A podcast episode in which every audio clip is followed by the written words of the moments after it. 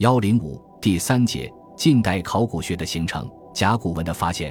二十世纪初，新史学理论与新史学方法的介绍与提倡，对中国史学的发展起了很大的推动作用。特别是对史料挖掘与整理的重视，直接促进了新史料的发现与考古学的产生。而十九世纪末二十世纪初，甲骨文、汉晋简牍、敦煌写本等新史料的发现，内阁大库档案资料的整理。又直接推动了新研究领域的开拓。十九世纪末二十世纪初，甲骨文的发现是近代史学中最重要的史料发现。甲骨文是商代用来占卜吉凶和记事的文字，是研究殷商和西周时代的重要史料。甲骨文发现于河南安阳西北小屯村殷墟，主要是盘庚迁殷至商王的二百七十多年的甲骨文，刻有甲骨文的甲骨片作为药材。龙骨被使用已无准确年代可考。据记载，早在19世纪80年代前，当地农民即把甲骨当作药材出售。1898年，甲骨开始被古董商人所注意。不久，为金石学家、国子监祭酒王懿荣发现，王氏不惜重金购买了千余片甲骨。在义和团运动时期，王懿荣投井自杀，甲骨流落到刘鄂手中。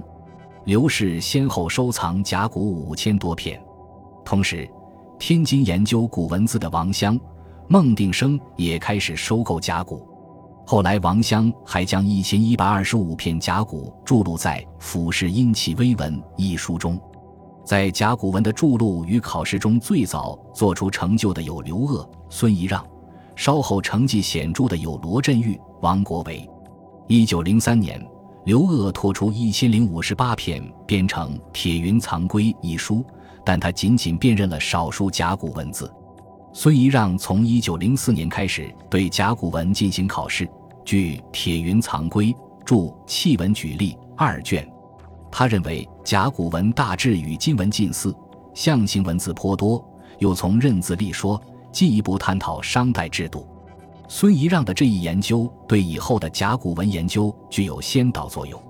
汉晋简牍的发现是二十世纪初另一大史料发现。简牍是指在发明纸和广泛利用纸以前写有文字的竹简和木牍。瑞典人斯文赫定宗一八九四至一九三五年先后七次去新疆等地。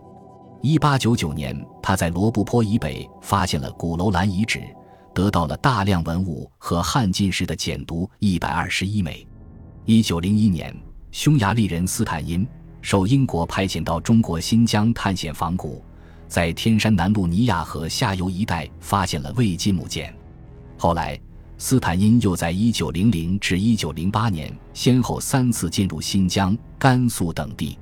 据王国维记载，光绪戊申英人斯坦因博士仿古于我新疆、甘肃。得汉晋木简千余已归，斯坦因在《古代和田考》一书中注录了这些木简，后来又写有《西域图考》和《田沙埋废迹记》等书。二十世纪初的另一个史料大发现是敦煌写本的发现。敦煌写本指敦煌鸣沙山的千佛洞室中所藏五代及唐人所写的卷轴。一九零零年因强烈，被一个敦煌道士无意发现。洞内藏文物写本四千多件，主要是唐写本，大部分被外国探险家盗走。